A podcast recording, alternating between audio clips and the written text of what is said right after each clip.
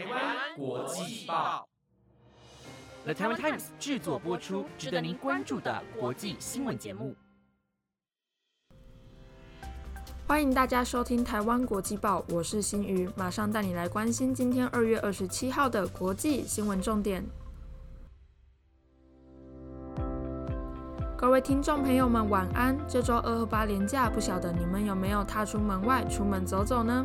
我趁着连假的时候吃了好多的美食啊，吃饱饱才有力气迎接两天后的上班上课。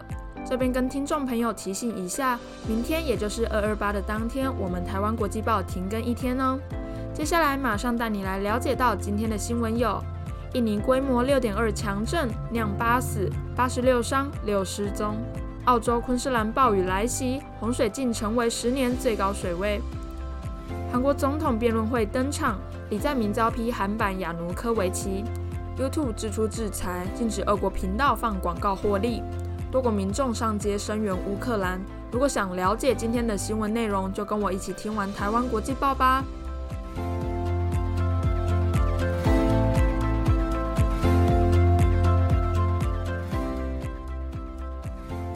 则新闻就带您来关心到日前印尼发生的强震。印尼苏门答腊西岸附近的内陆地区在二十五号上午发生瑞士规模六点二的强震，震源深度更是仅有十二点三公里。这场地震也造成八人死亡、八十六人受伤及六人失踪。根据美联社及路透社的报道，这场地震至少造成四百三十五座建筑物倒塌，其中距离震央最近、仅距离震央约十七公里的西帕萨曼市，更是超过六千名民众被迫离开家园，前往紧急避难所避难。这也导致西帕萨曼市宣布进入为期两周的紧急状态。印尼当地气象部门也警告，最近正值雨季，灾区的民众应远离地震后松动的斜坡，避免造成危险。但所幸这场地震没有引发海啸，导致更大的灾难及更多人员的伤亡。这场规模六点二的强震波及的区域不仅有印尼当地，就连邻近国家马来西亚及新加坡都有感受到地震带来的摇晃。马来西亚首都的居民也表示有明显感受到将近一两分钟的摇晃。新加坡警方也在推特上表示有接获民众向警方通知有地震的来电。而这场地震的后续消息结果如何，就让我们持续为您关注。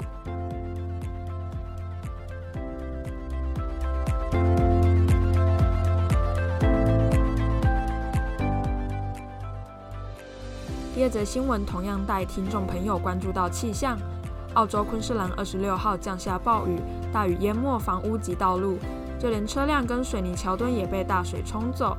本次暴雨导致的洪水甚至成为数十年来的最高水位，这也导致两人失踪及四人死亡。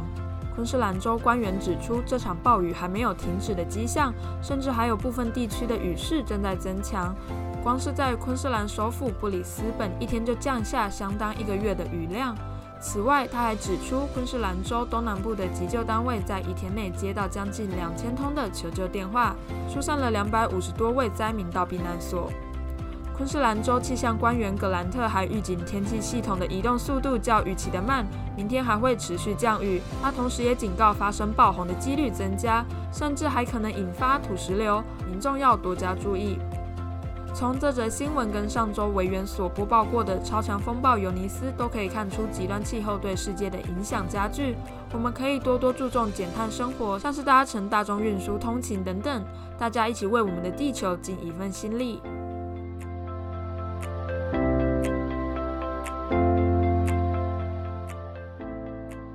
接下来带您关心到韩国总统大选的最新消息。韩国总统大选即将在三月九号进行投票，选战如火如荼的正在进行中。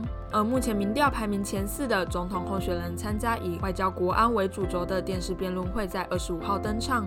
近期爆发的乌俄战争也成为辩论会的火热话题。目前执政党的共同民主候选人李在明在辩论会中表示，北大西洋公约组织都还没有说要让乌克兰加入，乌克兰就公开宣称要加入北约。这个举动刺激了俄罗斯，才引发两国冲突。李在明更表示，这件事件就是外交失败导致战争爆发的例子。不仅如此，李在明还用乌克兰总统泽伦斯基从演员变成总统的例子来抨击同样从检察总长变成政坛新人的韩国最大在野党国民力量党的候选人尹锡悦。根据韩国的月刊《朝鲜》报道，李在明这样的举动引起了许多声援乌克兰的网友们反弹。网友们也表示，李在明这样的言论就像是在讲希特勒侵略波兰是波兰的错，或是日本侵略韩国是韩国的错一样。若是李在明当选韩国总统，他可能会为了中国成为韩版的亚努科维奇。跟听众朋友补充一下，亚努科维奇是亲俄派的乌克兰前总统，他上任后中断乌克兰加入北大西洋公约组织，并遭到罢免而流亡俄罗斯。国民力量党的候选人尹锡悦也在今天的造势场合中表示，要代替李在明向乌克兰人道歉，更称李在明丢脸丢到国外去。而李在明则是在脸书发出道歉声明，为自己在辩论会中失言而道歉。韩国总统选举的最新消息结果如何？就让我们持续来为您关注。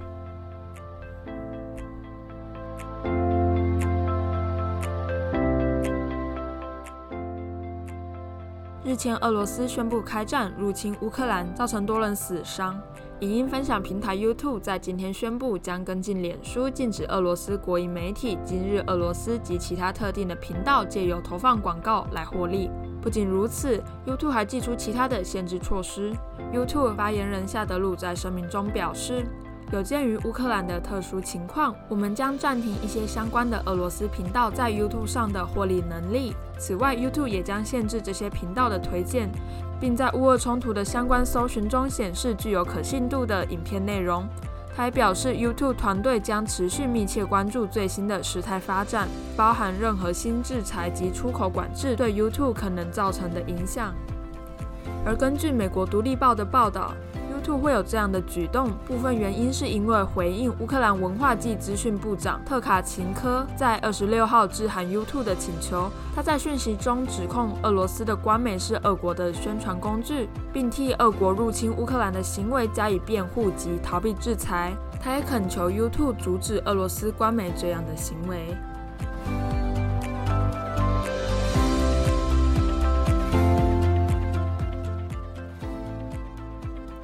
最后一则新闻一样带您关心到有关乌俄的消息。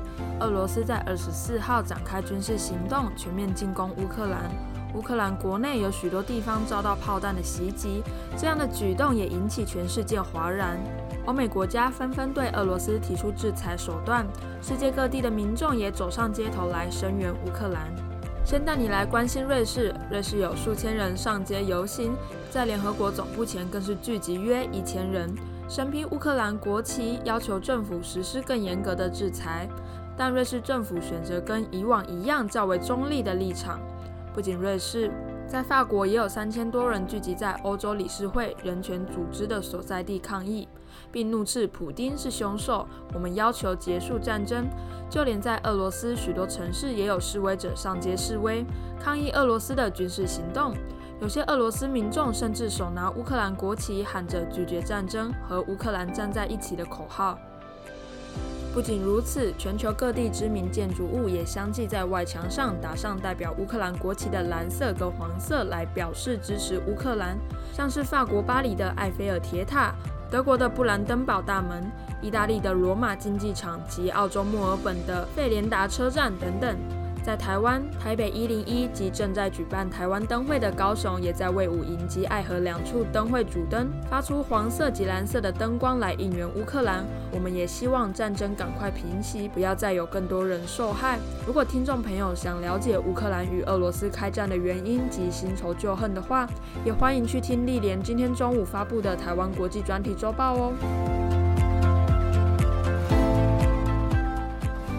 以上就是今天的台湾国际报新闻内容，由了台湾 Times 制作播出。最后再跟听众朋友们提醒一下，二二八我们台湾国际报停更一天哦，听众朋友们千万别忘了。